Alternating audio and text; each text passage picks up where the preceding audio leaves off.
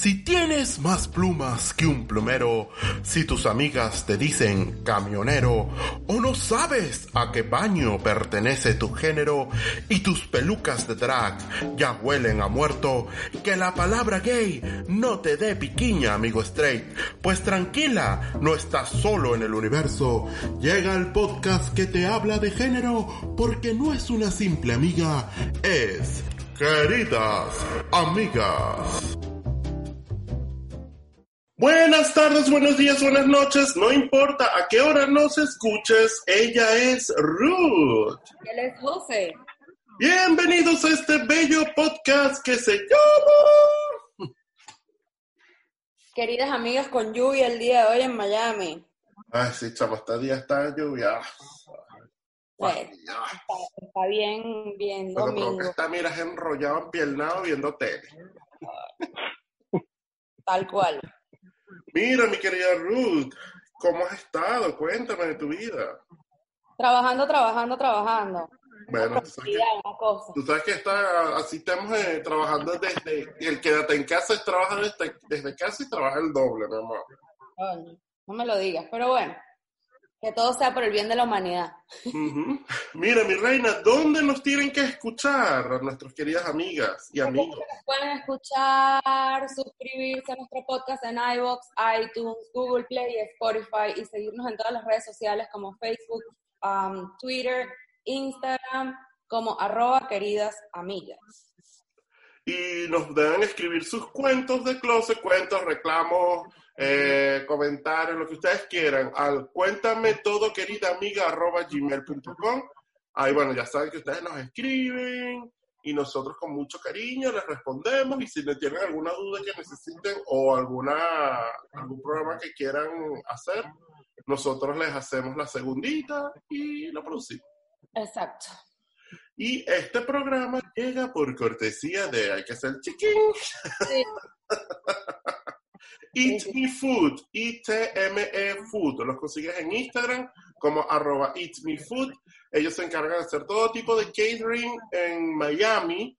Eh, tienen comida salada, tienen postres, tienen canapés. Si te tojas una, una- un cake o una torta a mitad de día, les escribes, ellos te la hacen, te la envían a tu casa. No tienes que estar en contacto con nadie, sigues manteniendo el social distancing y haces feliz a la gente. Recuérdate, los buscas en arroba Eat Me Food en Instagram. Ellos tienen hasta los menús y todo para que ustedes tengan una amplia selección de cosas que ellos hacen. Y si estás en la Gran Caracas y te antojas también de algo dulce, y ahorita que no hay gasolina, ellos te lo llevan, es la gente de dulcear.com y somos Dulcear en Instagram. Todos los postres que tú quieras de las mejores pastelerías de la Gran Caracas. Muy bien. Bueno, hoy tenemos como siempre invitados, porque aquí nos gusta tener gente y conversar y hablar paja y, y, y mariquear o cualquier cosa que se nos ocurra. Tenemos un invitado especial porque hoy vamos a hablar de música. Como ustedes saben, bueno, la influencia del mundo, o sea, de todo lo que ha sido la música en la comunidad LGBT, bueno, y, y, y en general. Porque muchas veces la gente, oh, a mí me encanta Freddie Mercury, pero muchos, muy pocos, a menos que hayan visto la película, desconocen cuál es el origen de la banda o que, cuáles eran los gustos de Freddie o eh, Madonna cómo influenció el mundo, eh, en todo el mundo, pero usando, eh, ¿cómo se llama? Eh, géneros que estaban bien definidos entre la comunidad gay en los 80. Entonces, eh, a veces es bueno como que echarle un vistazo a la historia y nos acompaña hoy el. Alfredo es eh, DJ, eh, muchos años en Caracas, él estuvo en una banda que se llamaba La, Más Be- la Muy Bestia Pop, buenísima. Eh, bueno, estuvo en todo ese mundillo de la, de la música. Ahorita estaba conversando con él, me di cuenta que yo tenía hasta unos discos de él, no, pero nunca lo asocié. Este, y bueno, nada, él está en Barcelona, es venezolano, tiene cinco años allá, y bueno, nos va a contar un poco cómo, cómo, bueno, vamos a recrear un poco o contar un poco lo que es esta historia. A lo mejor no vamos a entrar en muchas profundidades, pero bueno, ahí haremos lo posible para que salga interesante la cosa. ¿Qué más? Bienvenido, Mr. Chofa. Hola chicos, ¿cómo están? ¿Cómo les va? Bien, bien, bien, todo bien. Mira, estábamos hablando que eh, antes de, empezar a grabar, que tú tenías la banda esta KP9000. Esa era, pura electrónica. ¿Qué, ¿Qué, género hacías tú cuando eras DJ? Mira, normalmente, como yo empecé a tocar en KP9000, o armamos ese proyecto en el 2002. Yo venía previo de otro proyecto en los 90 llamado La Muy Bestia Pop. Y eran proyectos muy diferentes, pero si algo podían tener en relación o, en común es que eran proyectos muy abiertos y muy eclécticos, en donde a pesar de que la, la Muy Bestia tenía influencias del rock, del hip hop, de la música industrial y de la música latina y la electrónica, por decirte. Eh, de Mil era una banda más lanzada a la música electrónica como tal, dentro de diversos géneros de la música electrónica, como el drum and bass, o el electro, el breakbeat, el hip hop también, y tenía mucha influencia de la música latina en general. Podía conseguir elementos del bossa nova, de la salsa o del mismo... Hicimos covers, eh, covers, no, hicimos como unas reinterpretaciones o versiones hasta de canciones de Simón Díaz, por ejemplo. Una recopilación que se hizo, un tributo electrónico que se hizo a Simón Díaz, como en el año 2006. Entonces siempre eran como proyectos muy abiertos donde donde era muy importante la intervención y los gustos musicales de cada uno de los integrantes. Entonces, eran muy abiertos de ideas y sencillamente no se tenía como rechazo hasta, hasta una vez está elaborada la idea. Era eh, echa tu idea, no importa dónde sea, vamos a ampliar cualquier cosa, de cualquier estilo, de cualquier género, y después de, desarrollar la idea veíamos si iba, funcionaba un poco, eso era. Y eso era un poco los géneros entre los que nos manejábamos.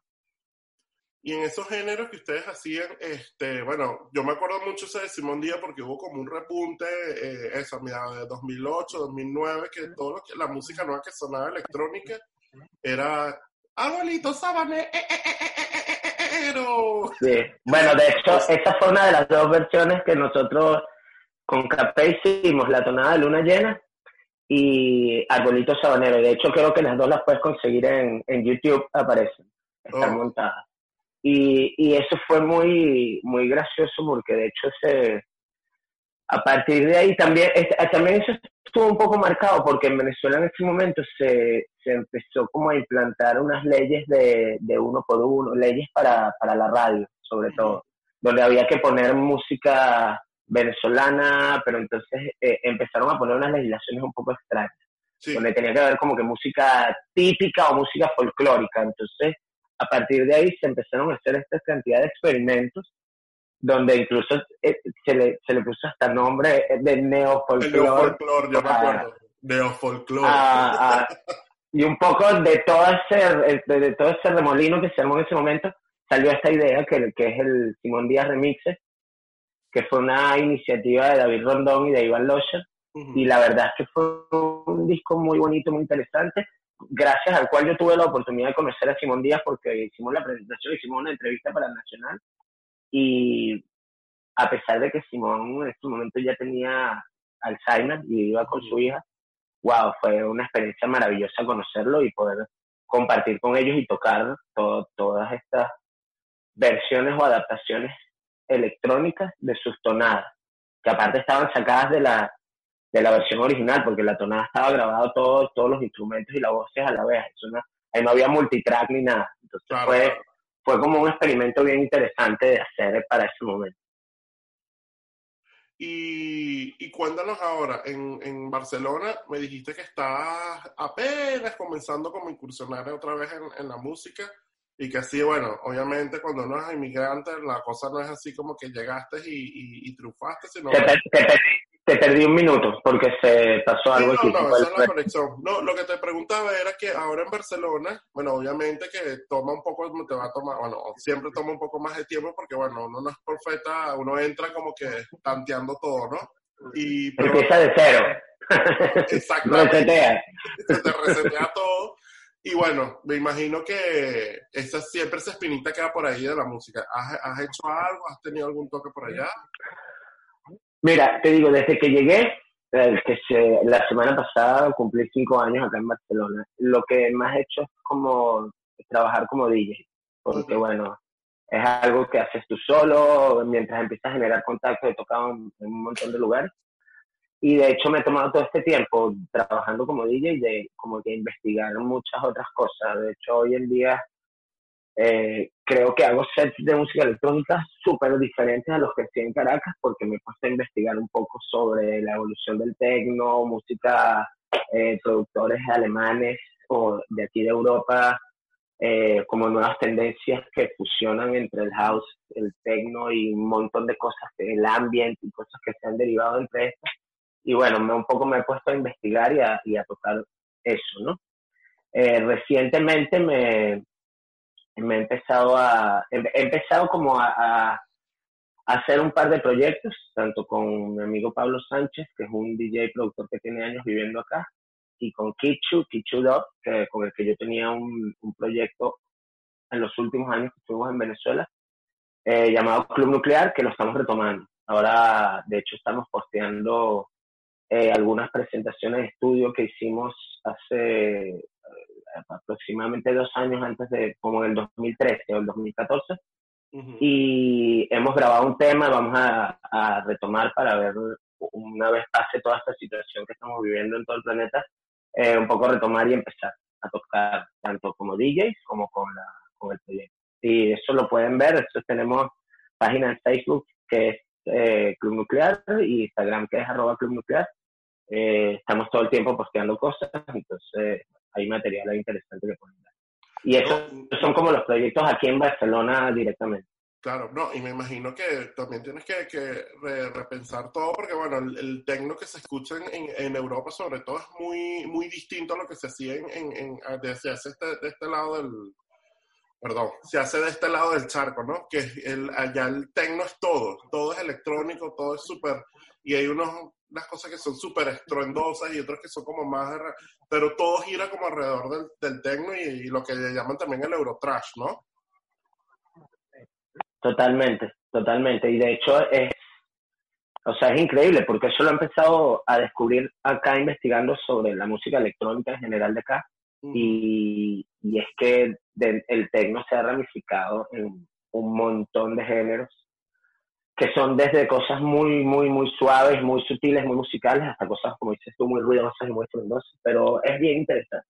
Eh, la verdad es que es una cultura que tiene años evolucionando acá y, bueno, está muy bien. Y de hecho, eh, eh, hemos tenido mucha influencia. Las cosas que estamos haciendo en el proyecto nuevo están bastante marcadas por toda esta gama de nuevas cosas que hemos ido escuchando. Bueno, tú como, como veo, y los que están escuchando esto se habrán dado cuenta que tú tienes como que mucho tiempo en este, en este ruedo, ¿no? Sí. ¿Cuál crees tú eh, durante estos, vamos a decir, desde, la década, vamos a empezar por los 80, no nos, no nos vayamos tan atrás porque si no, no bueno, son cinco capítulos de... sí. ¿Oíste? ¿Cómo? Aquí nadie es tan viejo para ir más atrás. Exacto. de todo, por favor, no, más, como, esta gente Yo creo que los más viejos éramos niños en los 80, que fue donde empezamos a... no, ¿cómo se llama? Lo otro es que aquí estas nuevas generaciones, tú, tú les preguntas, ay, mira los virus. Los virus. No saben. Dios, gente, hay Google, Google. sí, es verdad. O sea, por favor, un poquito por favor. O sea, busquen a los iconos. Sí. es verdad, es verdad, y tienes toda la razón. Pero, por ejemplo, de los primeros que tú recuerdes, eh, ¿qué, ¿qué, música, o sea, o qué tipo de canciones o, o, bandas te traen, te recuerdan tu niñez? Por ejemplo, vamos a empezar. Mira, yo te voy a decir, yo realmente, yo empecé a escuchar música de muy niño por mis padres y te voy a decir dos cosas que recuerdo estando muy niño, porque aparte mi madre siempre me recuerda que lo cantaba mucho. Que era, mi padre me enseñó muy de niño a los Beatles, que bueno, sigue siendo como una, una banda de cabecera para mí, me parece que es una banda que hizo en un periodo muy corto de tiempo una música que cambió todo, ¿no? Sí. Eh, pero, por ejemplo, otro que es curioso, que recuerdo mucho, que me lo ponía mucho mi madre cuando yo era niño, era los Jackson Five, que era el, el, el proyecto de Michael Jackson con su hermano que es buenísimo aparte. Yo todavía lo escucho en bueno. Y bueno, un poco que de ahí viene el monstruo que fue Michael Jackson luego, ¿no? todo toda esta, el impacto y, y, la carrera tan descomunal que tuvo este tío, eh, viene un poco sembrada de los Jackson, en donde eh, Michael empezó siendo un nene, ¿sabes? Uh que años. Sí, claro, y cantaba la famosa... Entonces... Con aquella vocecita sí. y bueno. No, y era increíble. Aparte, hay una anécdota muy cómica que es que cuando Motown, que es la disquera donde estaban los, bueno, la disquera negra de los, de los años 60, del soul y de todo este movimiento, eh, ellos firmaron a los Jackson Five, ¿no? Pero la, la audición que, donde los contrataron fue a Michael Jackson haciendo un acting de James Brown a los cinco años. O sea, cuando vieron a Michael Jackson haciendo de James Brown, contrataron al grupo de sus ¿Qué tal? Entonces, bueno, ya tú puedes poner, eh, ponerte a ver el impacto. Yo recuerdo que eso de niño, con las cosas, con las cosas como que las empecé a familiarizarme. Y si te puedo decir, por ejemplo, en los 80, que ya estando en los 80 yo tendría 10, 12 años por ahí, que es cuando empecé a, escuchar música por, por, mi cuenta, digamos, o, o, o a, a, tomar decisión sobre qué escuchar. Eh, recuerdo de las primeras cosas con las que me enganché fue con Depeche Mode. Qué bueno. Depeche. Qué bueno. Tú sabes que... Es una banda que empecé a escuchar muy chamo y, y que siempre le, le, he hecho seguimiento. Tú sabes que una de las cosas que, que bueno, yo siempre hablo y comento con, con, con la gente en general es que eh, por ejemplo, Venezuela, bueno, o Latinoamérica, siempre la música estaba muy influenciada por, por la música anglosajona, básicamente Estados Unidos. Este, pero siempre nosotros como que tenemos esa, ese por muy rockero que tú seas, siempre vas a escuchar, terminas escuchando un Robert Blades, este, un Oscar de León, un Tito claro. O sea, siempre, siempre estás ligado de alguna forma a un género tropical. ¿Cuál quieres tú que Totalmente. ¿sí? Mira, yo te, yo te cuento, a mí me parece eso muy curioso porque yo cuando empecé a, a, juntarme con los compañeros con los que empezamos a tocar y todo esto, eh, eh, siempre teníamos una visión muy amplia. Es porque Venezuela tenía, yo no sé, también era como el nivel de vida eh, que se tenía en Venezuela era diferente y había mucha gente que viajaba a muchos lugares. Entonces eso era como, claro, no existía internet, no existía nada de esto pero siempre habían los que viajaban y traían discos, tanto de Europa como de Estados Unidos. Eso era como una fuente siempre de información, eh, donde, eso, yo te digo, yo, yo obtenía mucha información de música de Europa, tanto de Estados Unidos, por, sobre todo por amigos que viajaban y siempre traían música.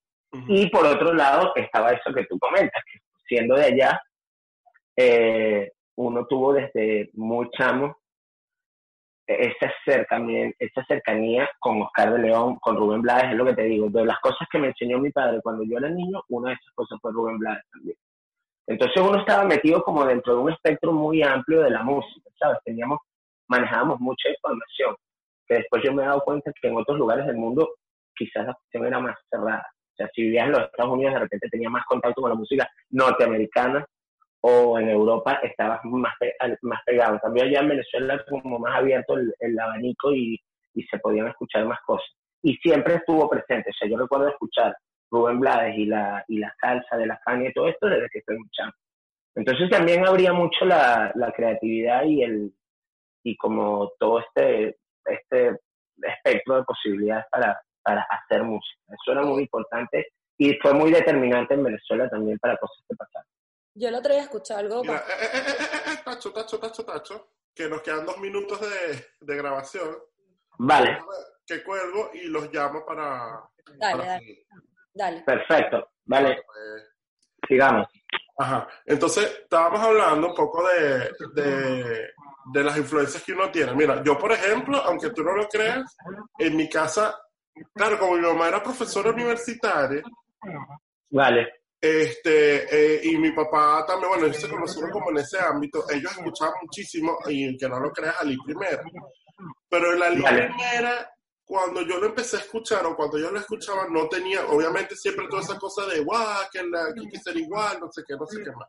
Lo que pasa es que después se desvirtuó al máximo cuando llegó esta gente chavista y Claro, totalmente. De él, él tiene cosas que son muy bonitas, pues hay unas cosas ahí, Sí, sí, sí, sí. vamos a decir que patrióticas, pues porque hablan canciones de, de, de- ¿cómo se llama?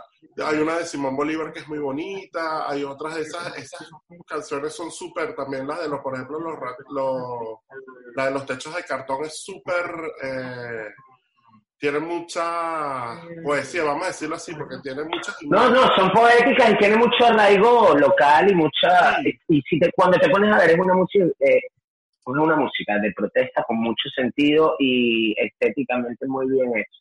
Lo que pasa es que después, como tú dices, se ha desvirtuado eh, el uso por la manipulación que hacen de estos personajes. Claro. Eso se ha pasado montones de veces en muchos sitios.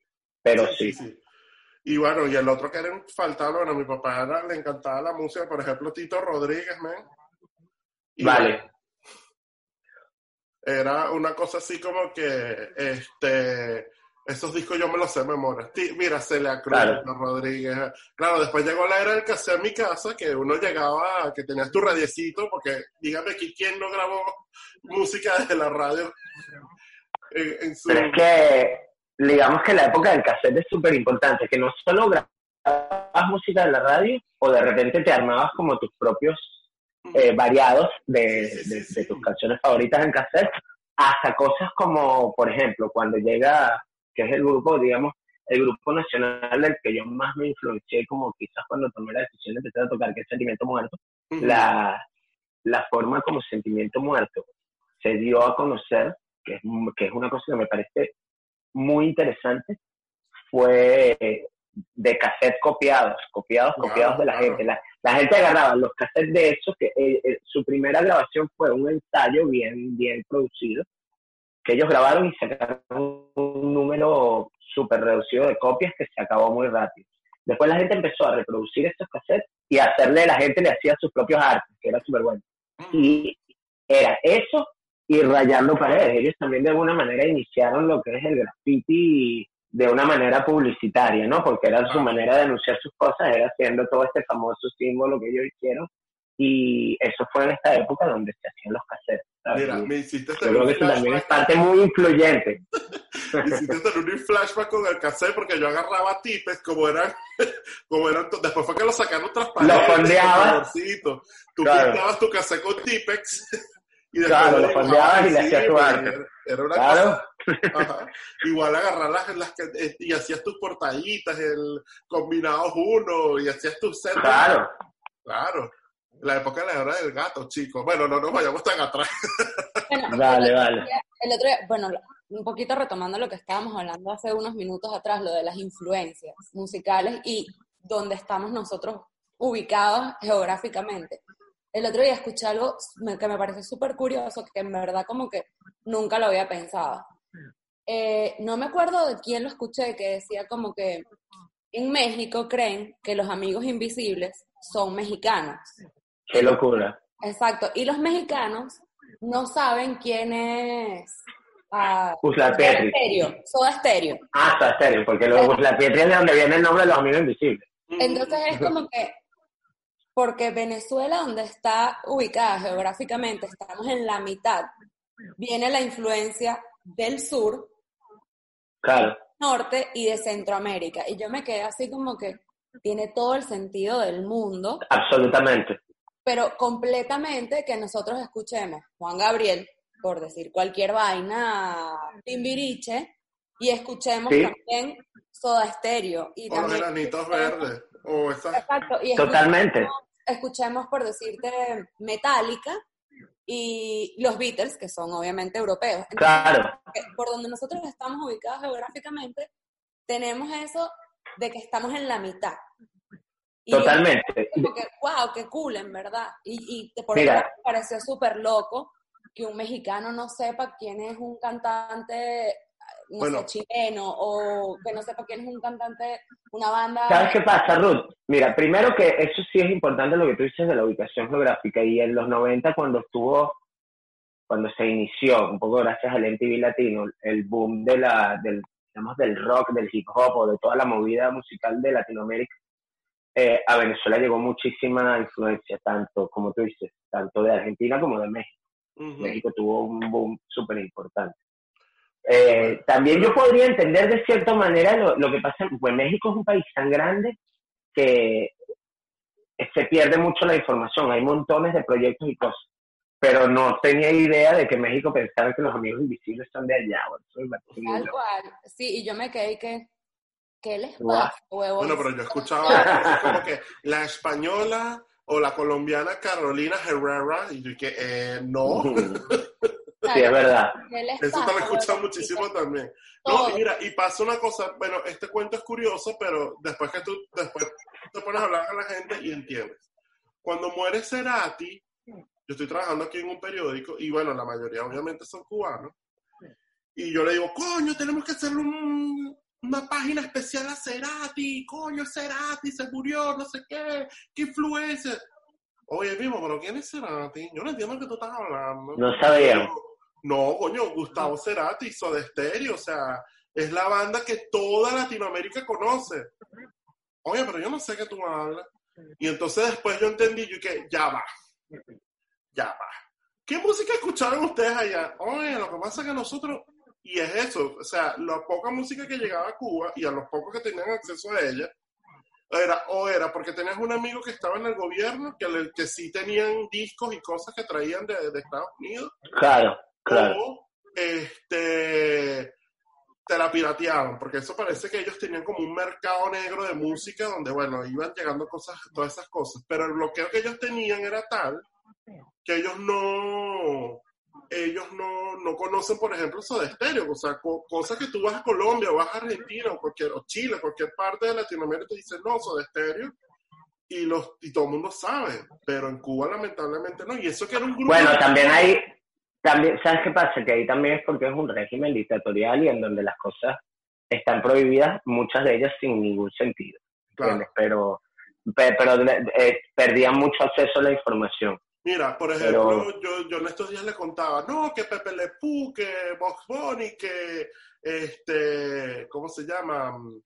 Eh, ¿Cuál fue la otra que me dijeron? Coño, al pájaro loco, unas cosas así, o sea, como que...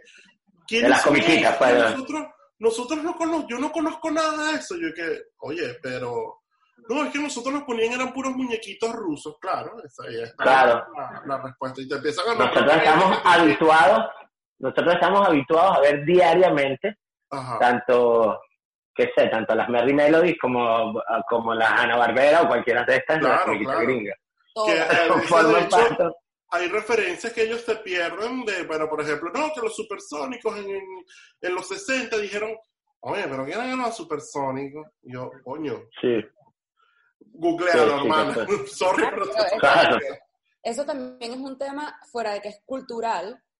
No, o sea, el, el, venezolano de por sí, y, y creo que es como que el venezolano nosotros, o sea, el venezolano siempre es el norte, el norte, el norte, el norte. Porque fíjate que en Colombia, eh, a pesar de que están al lado de nosotros y somos, o sea, Venezuela y Colombia es como que los primeros países que están en, el, en Sudamérica, que están más cerca del norte, la influencia americana en Colombia no es tan, tan grande como la nuestra.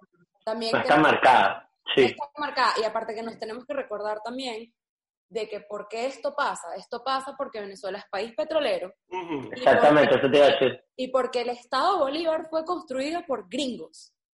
Totalmente. fue por mi mamá. Mi mamá se crió en, en, Puerto Ordaz y la señalización de tránsito estaba en inglés y en español. Pero para, para los que no sepan dónde queda Puerto Ordaz, que nos escuchan esto, eso es el, el, a ver, en Venezuela, se, vamos a dividir, la división sencilla es Oriente y Occidente. Y el centro son todos los estados centrales, que es, bueno, Caracas, Miranda, Carabobo, eh, que es la famosa autopista, pero la autopista regional del centro, que son como los estados centrales. Pero lo que está hacia oriente, eh, está la famosa isla de Margarita, está el gran estado Bolívar, que es el estado más grande de toda Venezuela, que eso llega hasta el Amazonas, con Brasil. Ese es nuestro lado de la frontera brasileña y la zona de reclamación con, el sur-sur-sur del país, que es Amazonas. Y el estado occidental, para los que no saben, es, la, es lo que es ya la, la frontera, pero con Colombia. Y si no se lo imaginen, busquen el mapa de Venezuela en Google, coño. Pero hay que explicar para que la gente sepa, chique, que No, ubicar pero la sí, sí es cierto eso. pues, Venezuela tuvo A mí, además, a mí no me cuesta nada culturizar, mi No, amor. claro o sea, que no. La- y, y sí es verdad que, que en Venezuela tuvimos y tenemos todavía mucha influencia americana. Eh, Sí, sí la tuvimos, pero sobre todo Ruth en esa época, o sea, lo que fueron los Claro. 70 y los 80, la, influ- la influencia norteamericana en Venezuela era marcadísima, completamente, a completamente. todo nivel. A todo Mira, nivel. para ti, ¿cuál crees tú que en, en Venezuela fue? el- bueno, que de hecho son, son personajes que recorrieron toda la Latinoamérica. ¿Quién fue más, quién, quién fue más, crees tú, un ícono gay? ¿Karina o Melissa en los 80? Marico, ¡Wow! pero Lisa, weón. ¡Wow! Mel- no, vale, No Karina. lo sé. Karina puede ser, ¿no? Karina, yo creo que Karina. Porque Karina la escucharon en Perú, Karina sonó en Uruguay, en o sea, toda Latinoamérica hasta México. En México la quisieron muchísimo. O la quieren. Sí. Es que uno tampoco tenía mucha idea de- del alcance que tenían estos productos o esta- estos artistas en ese momento, ¿no? Claro, ¿no? Recuerdo que en los por 80, ejemplo, en los 80 fue un boom, Sí. y, y se puede hablar de un boom súper fuerte de la música pop entre los artistas de Sonorot Ben y, y ya va, era Sonorot Ben Sonográfica. y Sonográfica, exacto. Mira, que Eh, que se acuerdan de eso. Yo- Claro, no, no, Sonorot Ben y No, no, no, Sonográfica, pero, yo lo leí, pero aparte, no vi nada de eso. pero aparte fue un boom súper importante porque fueron un montón de artistas, ¿sabes? Claro. Que salieron en donde para mí unos mejores que otros, pero habían, habían unos buenos representantes ahí de, de la música. De hecho, dentro de toda esa movida, dentro de toda esa generación están los hermanos Di Marzo, que me parecen buenísimos, ujú. Ah, y, y Evio, este montones, ¿sabes? Habían, era- había un montón de... Y Lanchester, que en su momento, o sea, aunque yo no me identifique tanto con su música, esto, era un tipo muy bueno y se hacían producciones buenas dentro de todo y eran...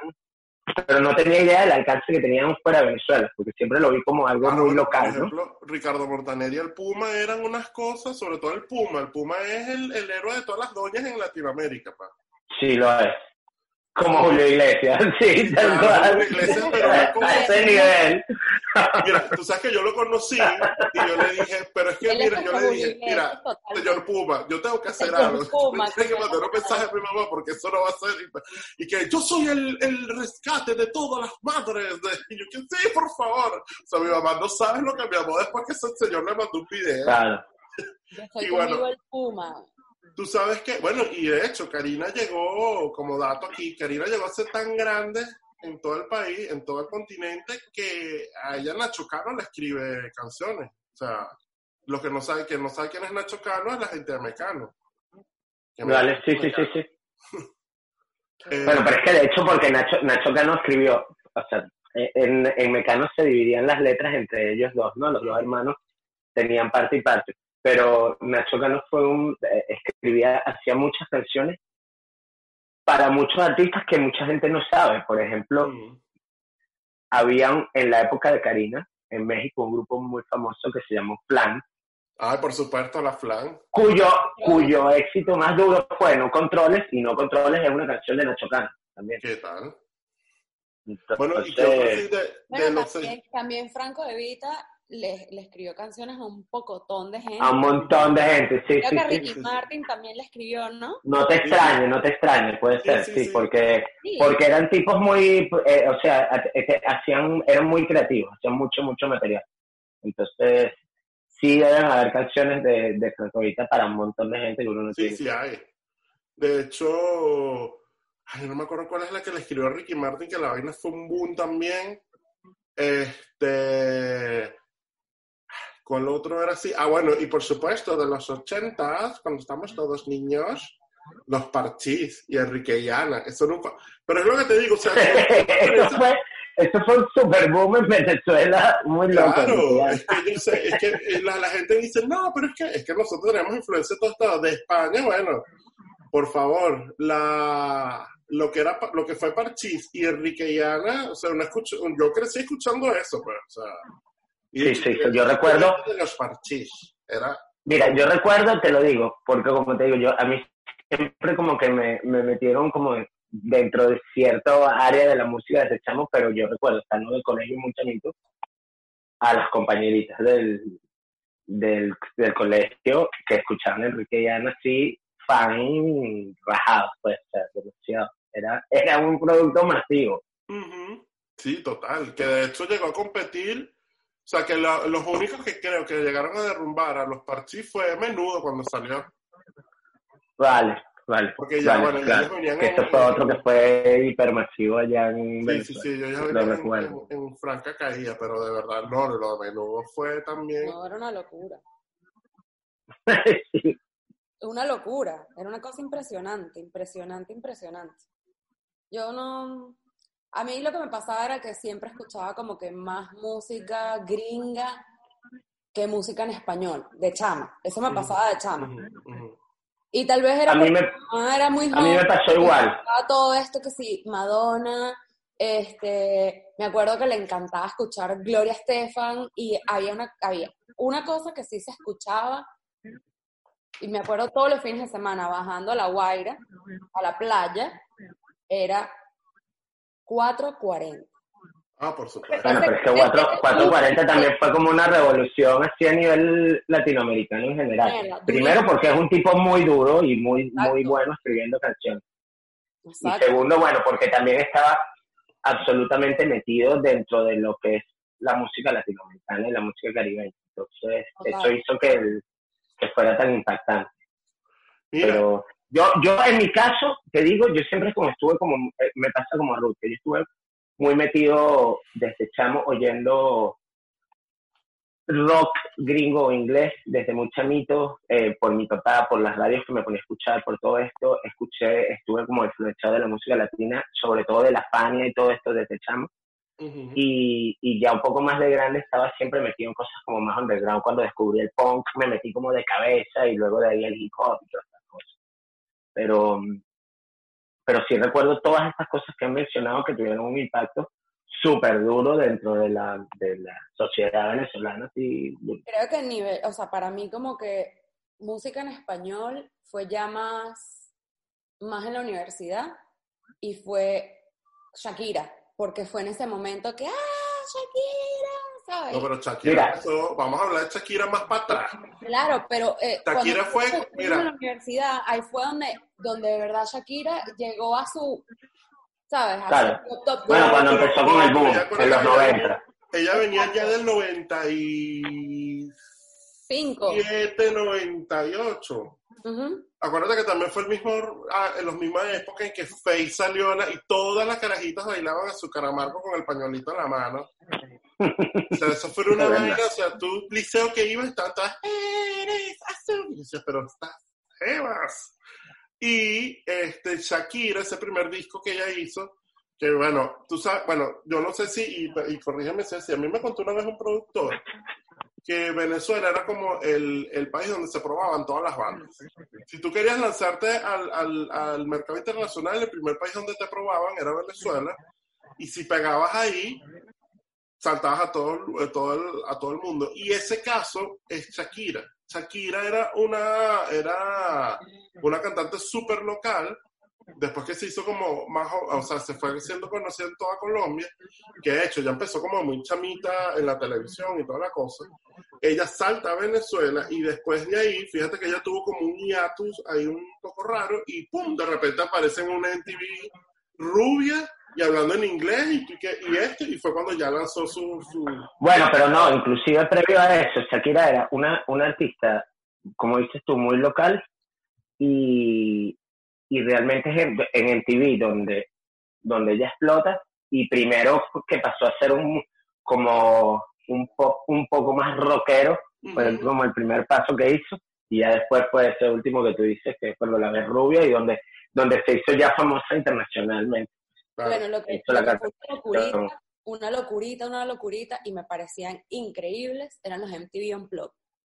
Ah, sí. Era buenísimo. Era buenísimo, era buenísimo. buenísimo. El de Soda Stereo fue increíble, Claro. el de La Ley fue increíble, o sea, y bueno. Sí, no, estaba muy, estaba muy bien. Ni, ni se diga, pues, obviamente. Claro, pero No, sí, totalmente. un poco trayéndose la fórmula, bueno, ya cuando entra en TV Latino, este, que yo siempre le decía en TV México, pero bueno, el... No, bueno, era en TV Latinoamérica, era en TV, en TV LA, Latinoamérica, Ajá. sí. Sí, pero era, era súper. Y hay una cosa que pasaba: que cuando tú venías en TV Latino era casi que el 80% eran mexicanos. Y de que bueno, ¿y el resto? Sí. Y bueno, y fue cuando empezaron a hacer como que un poquito más, hasta que en TV hoy en día es el programa favorito de la gente que ve los reality. Sí, se cambió por Claro, completo. pero en TV dejó de, de pasar música ya, o sea, Sí, se pasó no, no, de no, ser un canal de música tal. Pero sí, es, sí yo creo que en TV marcó en los 90, sobre todo en Latinoamérica, o sea, bueno, porque ya se masificó y se hizo como mundial, pero el MTV Latinoamérica fue como el que le dio proyección en general Sí, a muchísimas bandas mexicanas porque digamos que estaban más cerca de ellos a nivel geográfico, ¿Cómo se llamaba? pero también hicieron un boom de Latinoamérica en general, pues porque hubo grupos de ¿Cómo se, todos llamaba, lados. cómo se llamaba nuestro programa de música todos los viernes que sí, a las 11 de la noche? Que ahí fue donde empezó que sí, Erika de la Vega, Sonoclips. Sonoclip, Sonoclip. ajá, Sonoclip, Sonoclip. claro que eso lo Que hacía. era, en el, que era en el canal 2, era buenísimo, era buenísimo. Era buenísimo. Claro. Porque no solo le daban súper apoyo a, a cosas interesantes que pasaban en el país, sino que, que tenían una selección musical y un criterio de selección para las cosas que ponían súper bueno. De verdad, yo pienso que también Sonoclip fue una puerta que abrió muchísimas cabezas eh, a nivel informativo y de, por ejemplo, yo en Sonoclip descubrí que no lo había escuchado, eh, creo que a Mano Negra, por ejemplo, lo vi por, Mano Negra. así por casualidad. los, este, los Cadillacs. Estaba. Bueno, yo recuerdo que el primer video que yo vi en, en Sonoclip fue Marta Sánchez. Marta Sánchez, imagino tú. Sí, cuando pegó. ¿Cómo es que se.? Desesperada. Desesperada. Estaban, que en esa época también estaban de moda los, los ¿cómo es que se llaman?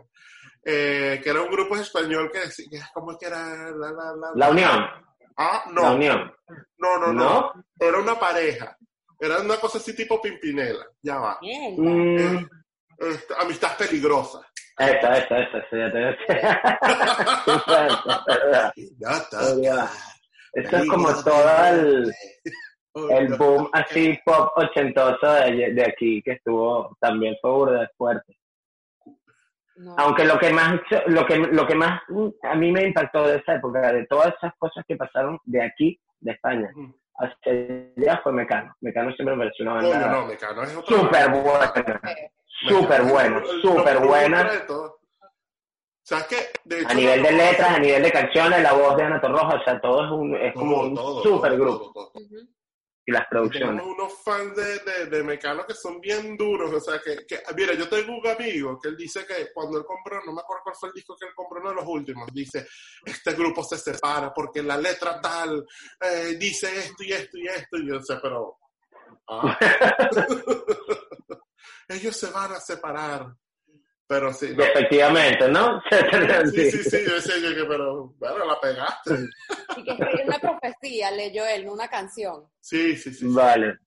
Pero es que me lo que, mira, tú sabes que a mí lo que me encanta de Mecano es que las letras tienen muchas imágenes, son muy metafóricas, tienen muchas imágenes. Absolutamente. Mira, yo recuerdo una vez una profesora nos hizo un ejercicio en la universidad, no sé si tú te acuerdas, eh, que este, había que agarrar una canción de que este, Cruz de Navaja, me acuerdo. Y Cruz de había Navaja, todas las imágenes y el significado de cada una de las cosas que pasaban. Una cosa increíble, cuando tú estudias todas esas cosas así a profundidad, o sea, te das cuenta que los tipos son unos poetas y no como ahora, culo y tetica, mami, te voy a tocar las tetas. Bueno, eso ya, eso, eso ya es otro tema de, de- mete, de mete, otro día porque, porque es lo, porque es increíble, ¿sabes? Y yo, por ejemplo, de eso te puedo hablar que me, que me impacta y me impresiona mucho porque yo tengo, o sea, como te digo, yo, yo desde niño escuché mucho la Fania y la salsa vieja y me parece que eso fue un movimiento súper importante de toda Latinoamérica en cuanto a que musicalmente y rítmicamente era muy poderoso, tanto a nivel lírico, o sea, las letras, como por ejemplo, empezando por las letras de Rubén Blades, o te puedes ir las letras cualquiera de ellos, son letras muy profundas, con muchas imágenes muy poéticas, con mensajes, cosa que es increíble. Y a mí me, me, me impresiona mucho el impacto que tiene hoy en día el fenómeno del reggaetón acá. porque Tú, no, tú no tienes idea, o sea, de verdad es, es una cosa que al principio cuando yo llegué yo pensaba que era, que era una movida quizás entre latinos, pero no. Sea, la gente de acá les encanta y, y, y, pasa un fenómeno un poco como llegó a pasar en Venezuela que me parece un poco absurdo, que tú ves que los chicos que escuchan la música hablan o tratan de hablar como puertorriqueños, o sea, muy frita, ¿no? Y, y realmente yo tengo como bastante diferencia en cuanto a eso porque, wow, no sé, yo lo, yo lo poco que escucho, a lo poco porque realmente no me gusta el reggaetón, este, no le entiendo mucho todo el fenómeno, un poco porque uno está criado y cultivado dentro. No, mérito lo tienen y, y, y, yo respeto las cosas que suceden como tal. Más yo no, no entiendo mucho el, el fenómeno. Y, y, de verdad que yo, eh, yo no escucho reggaetón, porque es la verdad. Eh, el tema este que hizo Bad Bunny de de vestirse de mujer en su último Ah, bueno. Eso me pareció transgresor, está bien. Me pareció increíble porque si hay algo que para mí caracteriza ese género es el machismo. Porque Absoluto. Nalga y tetica, te lo meto, te lo saco, todos los videos. Sí, sí, sí, sí, sí. Todos así, todos así. Mira, eso me parece súper cool de parte de él. Súper cool. Igual que Sí, es una actitud transgresora y me parece bien. Me parece bien que alguien dentro de dentro de este caldo se levantara y dijera, mira, eh, me parece un buen punto. Me parece súper cool. Eso me encantó. Me encantó, me encantó. De verdad. No, no, está muy bien. Más allá de eso es lo que te digo. Yo, yo he estado siempre un poco reacio porque me parece que es muy, es muy machista, porque la manera de hablar de la mujer y en general Aparte que musicalmente me parece súper super repetitivo y me parece como que, no sé, no lo entiendo, quizá ya yo estoy viejo para la Exacto, es un solo beat, todo el tiempo el mismo beat, como que le vale. pista y le montan letras arriba. Es como, no sé, pero con Bad Bunny, de verdad, mira, me quito el sombrero. No, bueno, sí, me parece que fue algo como, que es algo que eh, es necesario que suceda dentro de estas cosas, ¿no? Bueno, yo, yo entiendo muchas veces que la música, este, y le pasó a Mozart, pues cuando Mozart empezó a escribir su música era una cosa súper transgresora, que no cumplía los cánones, que... y no la entendían. No lo entendían. No la entendían. Y yo entiendo también que, bueno, pasa con el rock y pasó con los Beatles y es una cosa que se... Pero lo del reggaetón es una cosa que yo digo, si esto es lo que estamos viendo ahorita, mi arma, o va a pasar que vamos a volver para atrás. Este, mira, yo por ejemplo, fíjate, sí. y hay mucha gente que considera la salsa así como, bueno, los, eh, como que el reggaetón de la época, porque bueno, la salsa también es un, género que se, se, se, creó, o, vamos a decir que eh, donde se hizo más popular fueron, bueno, los estratos más bajos, y fue subiendo hasta que todo el mundo la, la adoptó, ¿no? Y entonces que no, que son letras vulgares, pero escucha esto. Mira, voy a leer esto en tono de poesía y ustedes me van a decir a qué le suena. Mira, mira lo bonito que es. Sé que no debo decir lo que dicta mi emoción. Siento que gustas de mí y no sé cuál es, por cuál es la razón. Los celos me están matando quiero estar cerca de ti y mi amor te está esperando. Yo te quiero hacer feliz. Marico, o sea, sin poderte hablar de Willy Colón, tú, tú escuchas la, la, la, letra. Sí. Coño, es una vaina que tiene sentido. O sea, hay, hay, hay, una, hay unas letras, una palabra, te están diciendo mi amor. O sea, te la quiero meter, pero no te lo dice tal cual te la quiero meter. Pero es que precisamente, José, ahí es donde te digo que está el punto. O sea, que la, el, cuando yo soy muy defensor de todo lo que fue hasta por eso, porque la música de Willy Colón, la música de Torlabón, de Palmieri, de Rubén Blades, de Total, wow, era una música muy rica en contenido, en lírica, o sea, coño, que tenía un mensaje, o sea, era una cosa de verdad muy profunda. Y, y sencillamente toda esta nueva generación tal la veo como excesivamente superficial. Eso es yo igual, yo soy una persona muy respetuosa de los gustos y de los criterios. yo, me parece que eso es lo que sostiene, aparte también soy un fiel creyente de que en la música hay espacio para todos. Y por eso la música es tan diversa, en todos los lugares del mundo y eso me parece genial. Yo, yo siempre voy a respetar mucho a las personas que hacen música solo por hacerla, ¿sabes? No así, o sea, no por el hecho de que algo no me guste, yo no lo voy a respetar. yo creo que eso tiene que ser un principio. No, no, no, totalmente. ¿Entiendes? Pero para mí, a mí el problema que, que me pasa con el reggaetón es, lo que estabas tú comentando, que me parece absolutamente superficial. me parece algo que no, realmente no me aporta nada y yo soy siempre una persona que busco en la música eso, ir aprendiendo, ir cultivándome, ir, ir, oyendo nuevas cosas, escuchar letras que me, que me toquen, ¿sabes? Entonces, realmente ahí no me sucede eso. Exacto. Mira, eh, ¿qué te iba a preguntar? Eh, íconos, o bueno, Cuéntanos, a, ver, antes que empezara toda esta, panta, esta pandemia y toda esta cosa, este revolulu, bueno, obviamente tú estabas haciendo como vida nocturna en, en Barcelona. ¿Cuáles eran esos sitios o cuál crees tú que es el sitio de la, bueno, cuando se reabra todo, que la gente debería escuchar, ir a escuchar buena música? Aquí en Barcelona. Bueno, aquí en Barcelona hay dos lugares que son como íconos, que son el RAS el Razmataz y el Apolo, en donde son dos lugares que tienen montones de salas y siempre hay cosas interesantes pasando ahí, eh, que pueden ser desde, qué sé yo, un productor alemán de música electrónica como Rick Condit hasta Bebel Gilberto, la hija de Astrid Gilberto, presentándose en otra sala. Son súper variadas, ¿no? Eh, puede estar Taiko tocando una sala y tal, o sea, como te digo. Y son los dos puntos más importantes de, de movida musical que hay aquí en Barcelona. No sé cuándo irán a abrir y de hecho una semana antes de que empezara todo esto yo estuve viendo ahí a un productor alemán Burdeos. Eh, yo pienso que esos son como los dos puntos. Si tú quieres ir a escuchar buena música, tienes que ir a uno de esos dos lugares. Ah, cuando abran, otra vez. Bueno, eh, don Alfredo, acá el sofá Oye, muchas gracias por, por, por participar eh, en este en este bello podcast que se llama ¿Cómo se llama, Queridas amigas.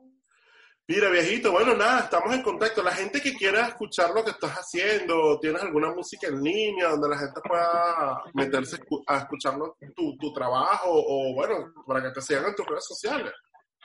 Mira, eh, como te dije, ahora estamos reactivando el Club Nuclear, que es el proyecto que yo tenía con Kichu allá en Caracas.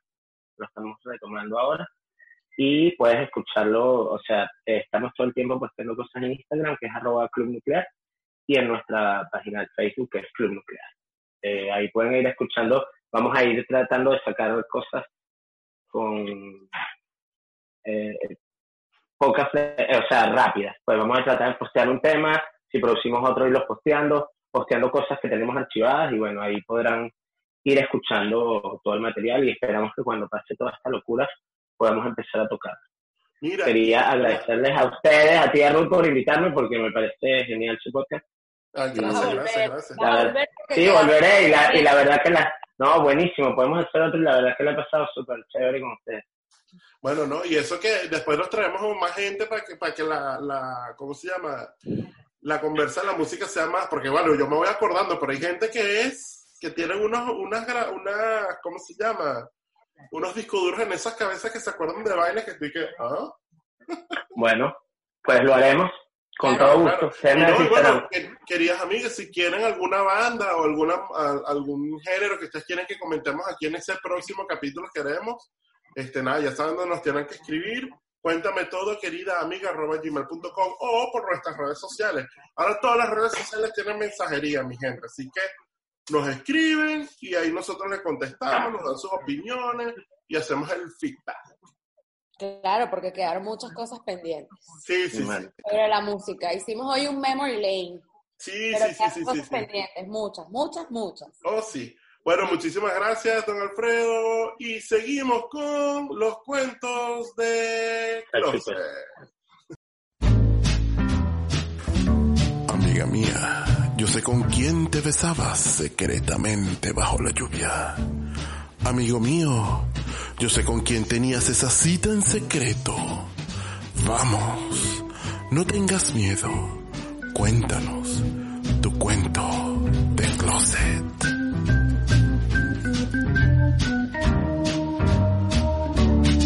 Buenas amigas, regresamos acá con el cuento del closet.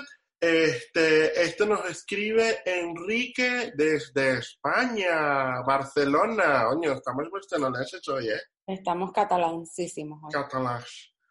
Bueno, dice así. Hola, queridas amigas, mi nombre es Enrique y les voy a contar una terrible experiencia que tuve. Me encanta ir a los saunas. Es algo que no puedo evitar cada vez que paro en una ciudad nueva y me topa con uno. No dejo de visitarlos. Hace algún tiempo eh, Hace algún tiempo ya en mi ciudad Barcelona, me disponía a ir a un sauna al que siempre asistía. Estaba detrás, eh, estaba en la entrada de las Ramblas, en un segundo nivel, muy cerca de la Plaza Cataluña. Todo transcurrió normal. Entré al lugar, pagué mi entrada, me dieron mi toalla y me dispuse a buscar el casillero para guardar mis pertenencias. Si no has estado nunca en un sauna, debes saber que te puede pasar por varios, te, puedes pasear por varios ambientes solo cubiertos por una toalla. En el gran jacuzzi estaba un tío que me robó el corazón con la mirada. El salto del agua y madre mía, que todo estaba puesto en su lugar. Cuando estábamos besándonos apasionadamente, comienza a sonar una alarma, pero una alarma cualquiera, era la de incendio. El olor del humo se confundía con los vapores aromáticos y relajantes del recinto. Todo el mundo corría y el caos era importante, y no había otra opción sino huir. Cuando caí en cuenta que estaba desnudo, solo con una toalla de baño, solo con una toalla de baño encima, sentí terror.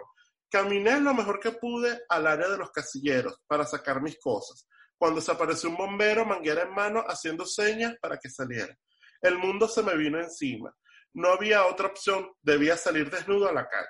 El pánico se apoderó de mí cuando les comenté, como les comenté, el sauna estaba localizado en la zona más turística de toda España, junta. Miles de personas, si no millones, transitan esas calles a diario. Cuando llegué al umbral de la puerta, todos los asistentes estaban en la misma situación. Fue el día más vergonzoso de mi vida, marica.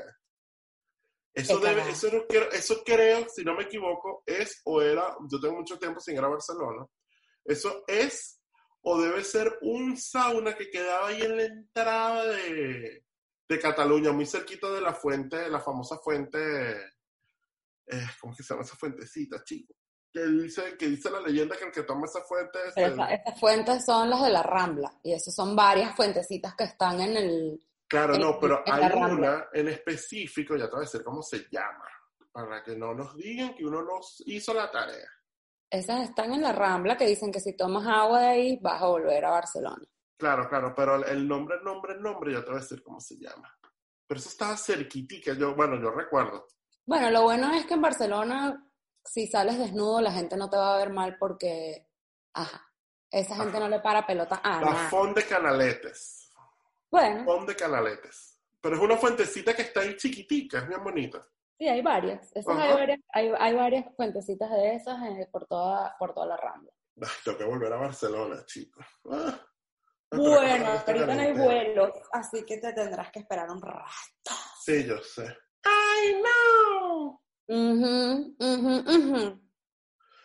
bueno, querida amiga, ¿ya tienes el Rutilandia de hoy? Claro que tengo el Rutilandia de hoy. Bueno, con ustedes, la sección que más belleza le da al mundo, Rutilandia. Sabe más de belleza que vendedora de cosméticos por catálogo. Con ella no hay ceja mal sacada ni pestaña postiza mal pegada. Llega el terror de la base empegostada con ustedes, Rutilandia.